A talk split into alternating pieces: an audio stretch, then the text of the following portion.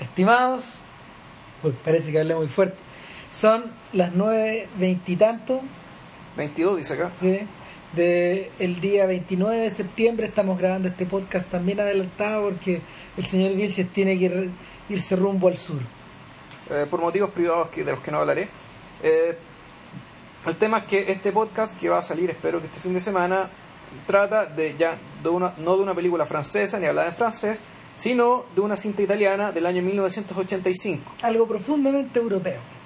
Eh, ¿Sabéis que no tanto? ah? Eh, No sé, yo creo que sí. Pero bueno, ya discutiremos eso. La película se llama eh, La misa ha terminado, la mesa es finita. El director y protagonista y guionista es Nani Moretti. eh, sí. Bueno, Alguien que no nos avergüenza en absoluto. no, de, de todas maneras. Eh, ¿Qué podemos decir de Nani Moretti antes de hablar de la película? A ver, Moretti yo creo que en cierta medida es dos personas. Es, por un lado, eh, podemos decir que es un humorista y un actor-director que ha desarrollado su carrera de una manera parecida, por ejemplo, a como podríamos pensar que la ha desarrollado un Woody Allen por en, en Norteamérica o O el Joao César Montero en Portugal. Exacto, que son, son personajes que en el fondo eh, actúan en películas o se dejan, eh, se dejan llevar por argumentos que están como muy ligados al, al personaje más Claro. que a un más que a una, una especie de estereotipo determinado. Claro. El personaje con, lo- con, con el que los distintos públicos lo han ido relacionando a través del tiempo. Sí, claro. El, uno podría decir que esto es una sería la aplicación práctica de una máxima de Thomas Hobbes cuando decía que para conocer al hombre, digamos, y esto lo, lo puso en el en la, en la introducción a su Leviatán, él decía que él la forma que tenía de conocer al hombre era leyéndose a sí mismo y por tanto todas las conclusiones y los supuestos que él hacía respecto de, la, de lo que es la humanidad, digamos, y el pensamiento político que se deriva de esa concepción humana, Hobbes les traía de mirar su propia persona. Uno podría pensar que estos directores, en cierta medida, al ponerse ellos como fuente, o sea, como objeto, hablar como un poco como objeto de estudio, como centro de la construcción, a partir de la cual elaboran su, eh, su filmografía, es un poco pensando tal vez en que ellos como personas, o sea, conociendo profundamente a un individuo o las distintas facetas de un individuo, en sus distintos aspectos, en sus distintas, en sus distintas capas y profundidades también, efectivamente se, tal vez se pueda llegar a, eh, pueda llegar por una parte el espectador a un conocimiento más, a, un- a una identificación más profunda y también a un conocimiento mayor, digamos, ¿cachai? de sí mismo de la sociedad que vive. Ahora, sin embargo, estos tipos están caracterizados, aparte de mirarse a sí mismos eh, y de verse al espejo a veces en forma obli- ombliguista, eh, por un retrato y en la medida que son en la medida que sus películas van mejorando en el tiempo van empeorando un retrato mejor o peor de la sociedad en la que viven y yo creo que en ese sentido eh, Moretti le saca cancha tirilada a Woody Allen Sí, probablemente. ¿Por qué? Porque, perdón, porque, porque pese a que eh, Moretti comenzó siendo una suerte de post-adolescente que había sido criado en, en, en, un- en una, en una Italia convulsionada po- después, de- después del colapso de la democracia cristiana, ¿Cuándo no está convulsionada Italia? Bueno. Después del colapso de la democracia cristiana, después de a principios de los 70, cuando todos los valores se derrumbaban, cuando se moría Pasolini asesinado, cuando cuando Fellini estaba convertido en una especie de caricatura o él había elegido convertirse en una. Eh, Moretti, la primera película que realiza se llama Yo soy un autárquico. Aparte por mirarse muy de cerca a sí mismo. Y, y las películas que siguieron eh, casi siempre ofrecían una versión más o menos eh, idealizada de este intelectual de izquierda que está a punto de renunciar a sus valores de juventud. Salvo en la misa terminado, donde da un paso más. Sí, en ese sentido la misa, la, la misa terminado, al menos de las películas que yo he visto en Ani Moretti, que tampoco son tantas. Esta es la más distinta de las otras, es decir, es la película que uno podría decir en que no Nani Moretti no es realmente el personaje, sino que realmente estamos hablando de otro personaje, El- que es interpretado por Moretti. Eh, bueno, al- al- el- en las últimas películas de Moretti él ha ido variando esa cosa. Y, Ah, sí, bueno, claro, en la, estancia del filo, que la cámara no, y, y en la, y en la progresión hacia afuera, por ejemplo, con el caimán, ese retrato de Berlusconi, donde él se pone en la piel de Berlusconi, ya es más lejos, y la película nueva que se llama Vemos Papam, la que prepara para Cannes 2010, él es el psiquiatra del Papa. Ah, ¿de qué papa, perdón? de un papa italiano que tiene un- Ya. una, buena cantidad de problemas. Ah, ya, perfecto. Pero bueno, volviendo a la misa terminado, eh, ¿de qué se trata? La película esencialmente es la historia de un cura, Sí. don Julio, Sacerdote, un sacerdote Exacto. joven, el Eh, mismo Moretti, naturalmente. exacto, que en su juventud participó de una célula comunista y muchos de esos recuerdos de la célula comunista y muchos de recuerdos de su vida en familia, de la relación que tenía con sus padres, de la infancia y de, de- y de la ciudad en la que vivió, el, el de la ciudad en la que vivió en su juventud, se resucitan el día que, lo llaman a la capital Claro. a volver a trabajar. A ver, to- todo esto viene elocuente como parte, es decir, la, lo- la película parte con En, en región, pues en, una isla. En una isla, parece que el Adriático, por ejemplo, eh, donde él es el párroco del pueblo, El tipo está haciendo misa, está casando unos, a unos novios. a unos, a unos novios, y claro, y increíblemente él es un, él es un sacerdote progresista, dado que de, todas- de de todas formas viene llegando, viene, viene desde la izquierda, por una parte. Es un joven, totalmente postconciliar. eh, es, es infor- es bastante informal, es relajado, qué sé yo, y eso no le causó hasta ahora ningún problema en su, en su parroquia, digamos, rural en el Adriático, ¿no? Y es- estaba ahí bastante contento. Eh, Se, nota, se nota integrado, tiene tiempo para pescar, está como muy bien. Pero y, lo llaman a Roma. y lo llaman a Roma. Entonces lo llaman a Roma y lo mandan a una iglesia abandonada, a las El- afueras de la ciudad. Exacto. Que no es ni tan lejos, pero, pero es lejos para ellos. Pero lejos, claro. o sea, Eh, y bueno, ¿qué es lo que ve ahí? Vuelve a ver a su papá, a su mamá, a su hermana.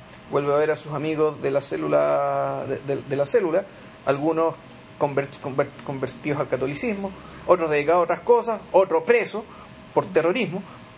Hay otro que está convertido en librero, hay, Mm. eh, hay gente que hay gente que, que de hecho vive encerrada en su casa. Eh, el punto es que Moretti no puede sino dejar de sentirse, de volver a sentirse integrado a este mundo, un poco a la fuerza, Claro. pero por otro lado se siente muy distinto. Y al principio uno cree que es porque eh, esta vez está investido como un hombre de negro, un hombre de sotana, y que eso lo separa del mundo. Sin embargo, parece que no es así. El- lo- las vidas han cambiado tanto que en realidad, aunque él esté convertido en una especie de pilar comunitario, eh, lo que está verdaderamente quebrado son las otras relaciones. ¿Sabes qué? A ver, en realidad uno puede... eh, Y hay, algo, y hay algo que está dentro de él que está profundamente mal. En realidad yo creo que aquí es inevitable que contemos el final de la película, porque en realidad el final de la película es lo, es lo que le da es lo que le da sentido a todo esto.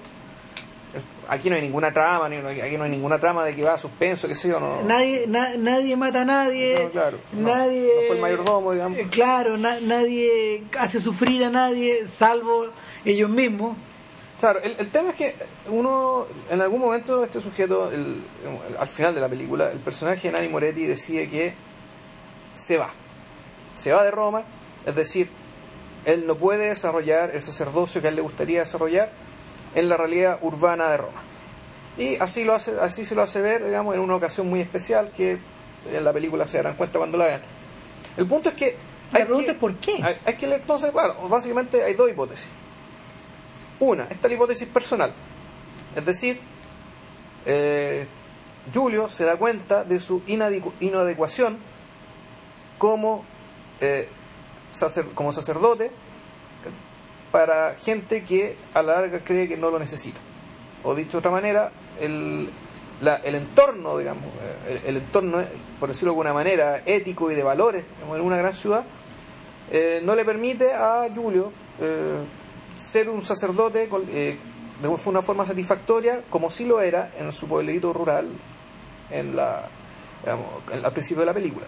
Ahora, uno podría, uno podría decir que en, la medida que la película te va mostrando todos estos tipos de relaciones eh, que, tiene con las personas de su pasado y cómo cada una de ellas de, cier- de una u otra manera em- empiezan a caer en la disfuncionalidad o en la o en, o en la mutua molestia, uno podría decir que la inadecuación es de Julio. Es decir, es Julio el que tiene el problema. Yo, yo siento que es al revés. La otra hipótesis y claro, que, que es que efectivamente el, el catolicismo, y esto ya tal vez se parezca más a la hipótesis de- del mismo Moretti, el catolicismo ya no tiene nada que hacer en el mundo moderno en las grandes ciudades. Realmente no tiene nada que hacer y no tiene nada que decirle eh, de importante a sus ex feligreses, ni a la gente que tampoco cree, Es decir, en realidad lo mejor que puede hacer el bueno de Julio es irse, porque en realidad la gente de la Patagonia o algún lugar así, donde, está, donde hay un viento que la gente lo vuelve loco, digamos, según, según le decían ahí, y la gente sufre mucho, esa gente sí lo necesita. Yo creo que la película, la película está cruzada por por otra, por otra, por otra serie como de desencuentros que, que llevan a que llevan a que este sujeto se esté completamente se sienta completamente removido de su lugar en el mundo y es que tanto él como los personajes que lo rodean son incapaces de poder trabajar en su cabeza o poder trabajar en su corazón la diferencia que significa tener a un Julio cura versus el Julio que ellos conocieron antes. El, en todo momento hay en todo momento estos personajes, por ejemplo, tratan de acercarle y dicen, pucha, anda a ver a mi amigo que está tan mm. preocupado, eh, está en la cárcel, tú le puedes prestar ayuda espiritual, mal que mal tú eres el cura. Pucha, eh, hijo, ayuda a tu mamá, yo la acabo de dejar, eh, la veo tan mal, la veo tan preocupada. además, confiésame, confiésame, me siento súper mal el propio Julio es incapaz de hacer la especie, esta especie como de, desconexión entre una cosa y otra. De hecho, el, la, una de las cosas más bellas de la película es que este es uno de los pocos filmes contemporáneos donde podemos eh, observar con cierta quietud y con cierta metodicidad y con cierta tranquilidad la vida privada de un sacerdote. No me refiero a, a, mirarla así con a mirarla con ojos de paparazzi sino que a mirarla como una persona como a mirar a una persona que toma a mirar a una persona que toma el té a mirar a una persona que no sé porque que, arma una autopista y, juega autopista con su amigo. Exacto y, a una persona que, nada porque está tomando la once con su familia el punto es que eh, Moretti se cuida bastante de eh, en ningún momento subirnos a este personaje a un púlpito, pero tampoco de precipitarlo hacia abajo. De hecho, la relación que tiene con su hermana eh, es una de las cosas más ambiguas de la película, porque el, el personaje en cierto momento la trata como hermana, en otro momento la trata como feligresa, en otro momento la trata como futura mamá, en otro momento la trata como, como, como cabro chico, eh, va y viene. Eh, y de hecho, tal como va y viene, vamos a tener que hacer la pausa cognitiva en este momento. Está, aparte que, Hay eso, que dar tregua. Eso, descanse su mente después de todo lo que hemos dicho y, y eh, un rato.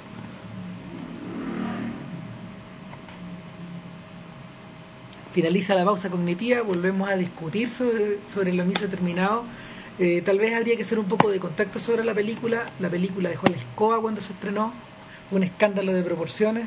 ¿Ah, sí? Claro, con, con amenazas de excomunión y todo. Pues el problema es que el problema es que no, don Julio no solo no solo juega la pelota y se pega su par de traguitos o se ríe en la película, sino que y tal vez de esto convendría hablar ahora. Eh, la figura del sacerdote en esta historia, de alguna manera, no es la del sacerdote conciliador que uno observa, por ejemplo, en las películas hollywoodenses ni tampoco es la figura de, del sacerdote ladino, del hombre que sabe de la vía, del hombre que, que cena con el alcalde, pero que también conoce al mafioso.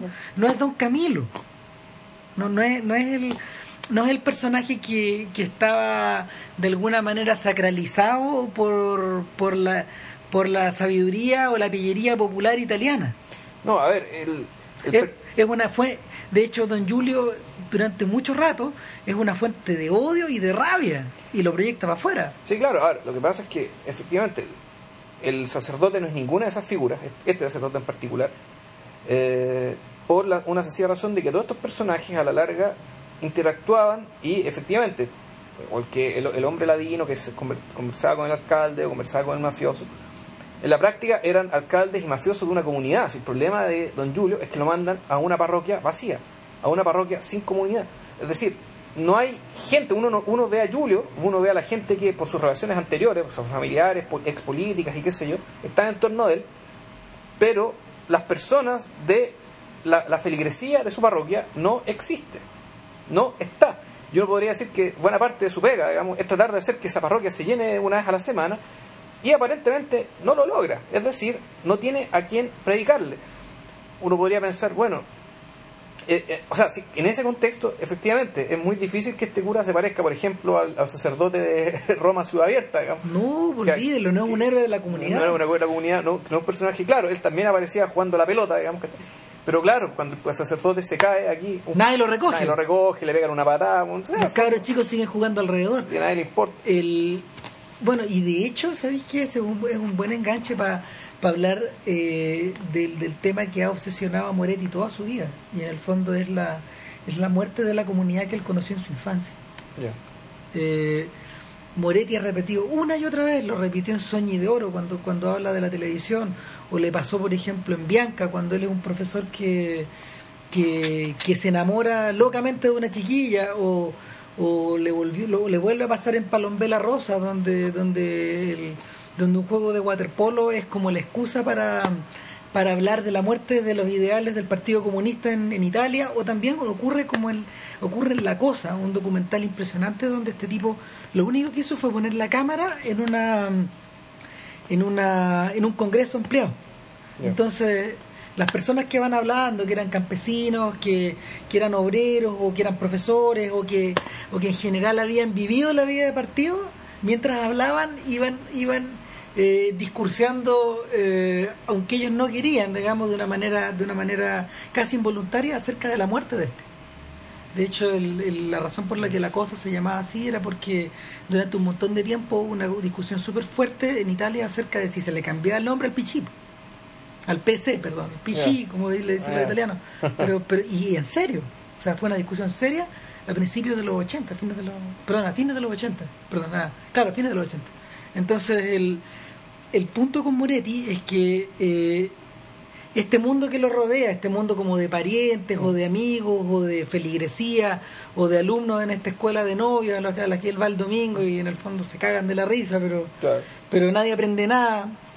Este mundo donde los sacramentos como tú, tú los podías administrar y no tenéis problema y pues vais porque sí, pero Claro. en el fondo tú no sentís que estés aportando nada, eh, ese mundo ya no existe. No, claro. O sea, el. Tal vez uno podría decir es que la comunidad no existe. No, lo que existe es otra comunidad. O sea, el, Claro. el, el final de la película también lo cuenta al respecto en la medida que, claro, hay una escena que al final que se dan cuenta que igual existe algo. Sigue existiendo un algo. Solo que ese algo existe en torno a ejes distintos. En los cuales la figura sacerdotal y la religión en general no tiene un eje, no tiene, no tiene un lugar predominante. O sea, efectivamente, ese, eh, esa, ese lugar, digamos, ha quedado vacío y se va llenando con otra cosa. Ahora, es bien interesante que, eh, que sea tan importante que tanto el, tanto el personaje de el personaje de Julio como otro personaje del pasado Julio, que era como el líder de los, de los izquierdistas, este es un filósofo, también, eh, ese personaje también en algún momento decide hacerse católico, hacerse por la iglesia y todo. Después de haber querido ser cura, Claro. había estado estudiando.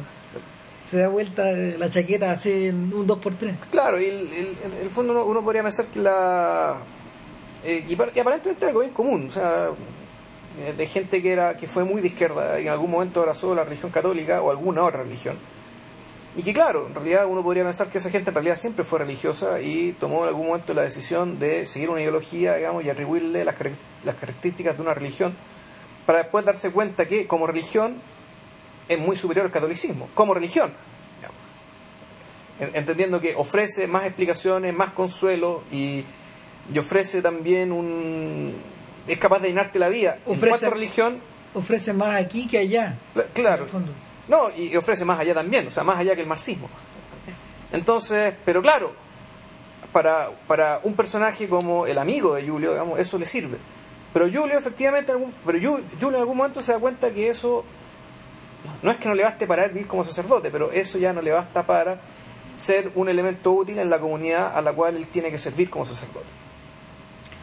¿Sabes que no sé por qué razón, pero ves que veo la, la misa terminado, eh, a lo mejor, no sé, refiere a los recuerdos personales de uno en, El colegio cura o... No, Ah. no, claro, y creciendo en los 80, en un Chile de dictadura y, y, y donde el discurso público también estaba como aplastado. Claro. Eh, nada, como que me hacen sentido muchas cosas. Yo cuando vi la película pensé mucho en, en mi infancia, Ya. eh, en, en, tanto bueno tan, tanto en los tanto los colores que, que, aparecen en la historia que son como estos colores medios que uno que uno suele asociar como al final de la primavera o al principio del verano un calor bien abrasador. Sí. pero por otro lado también esta sensación de que de que la de que la insularidad de las vidas de las vidas retratadas en la película eh, sí sí obedecía por lo menos en mi memoria a un recuerdo bien patente. Y era donde donde en el fondo no donde en el fondo la comunidad estaba fragmentada. Eh, yo siento que de hecho el mismo discurso de Moretti con el paso del tiempo ha ido cambiando y se ha ido alejando de esa dirección en la medida de que ese mundo que él conoció y que ya no existe fue reemplazado eh, por por el mundo berlusconiano por decirlo de alguna forma por el mundo del, del espectáculo por el mundo de la mediatización.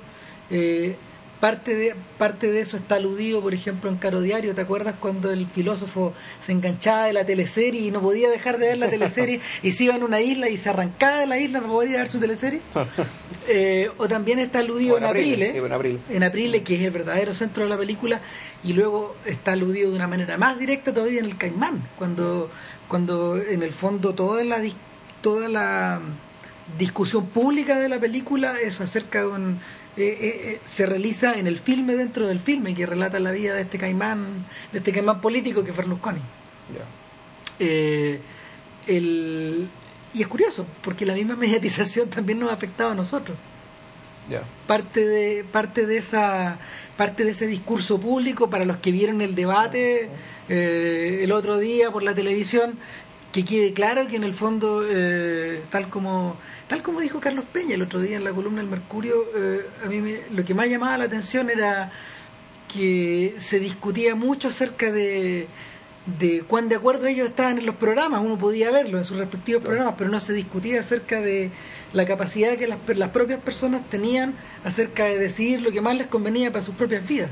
Es decir, no se, no se, no hubo una discusión moral. Claro.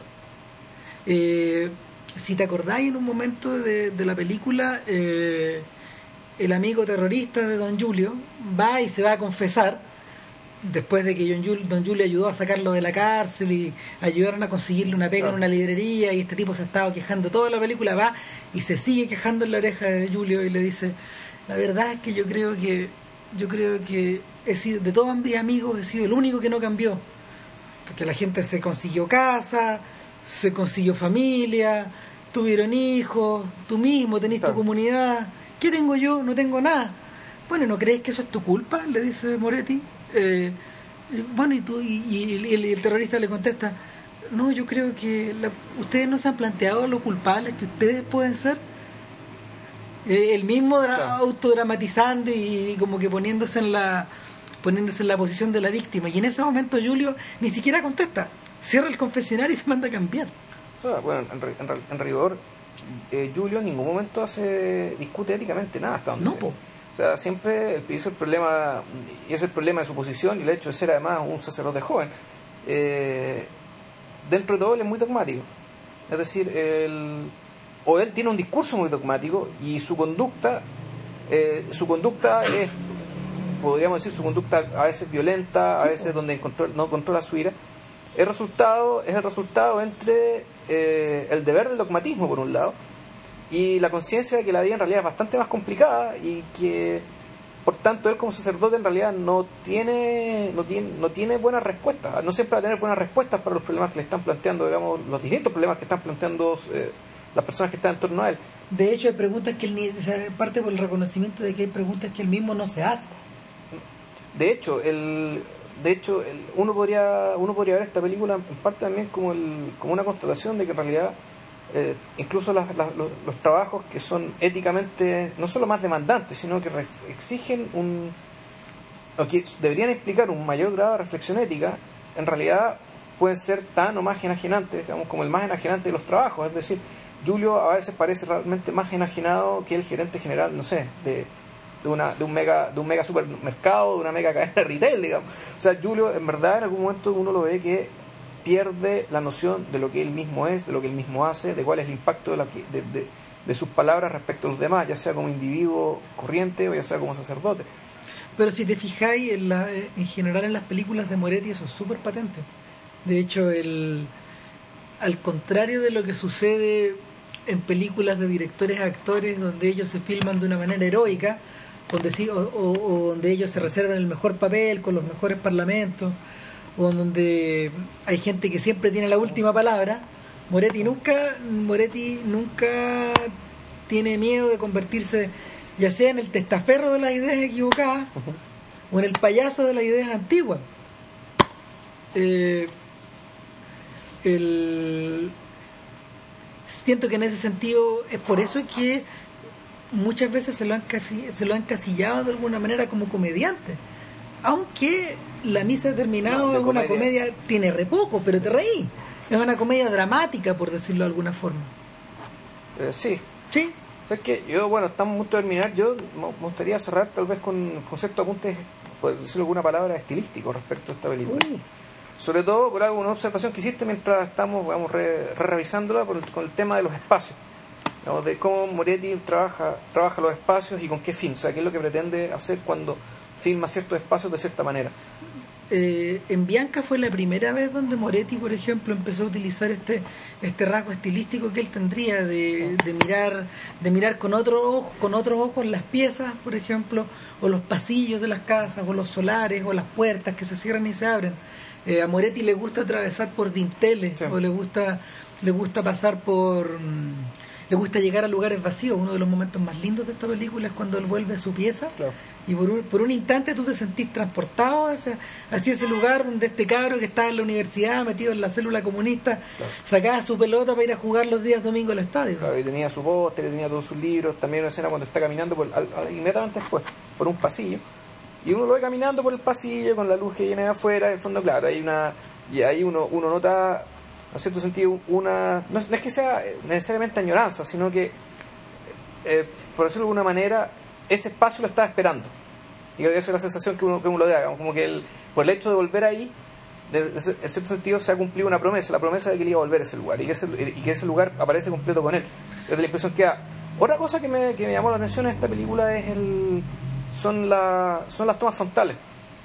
Tanto el, el caso de cuando está en la iglesia, desde adelante, desde, desde el lugar del espectador hacia el altar y desde el altar hacia el espectador, pero frontal, es decir, con un sentido muy claro de la perspectiva, casi como el cuadro, vamos, de cuadro renacentista, por decirlo de alguna manera. Es bien curioso porque eso se da en una e, esa esa suerte de dialéctica cinematográfica o audiovisual se da eh, cuando tú querías apelar al diálogo, pero esta película particularmente... Hay muy poco.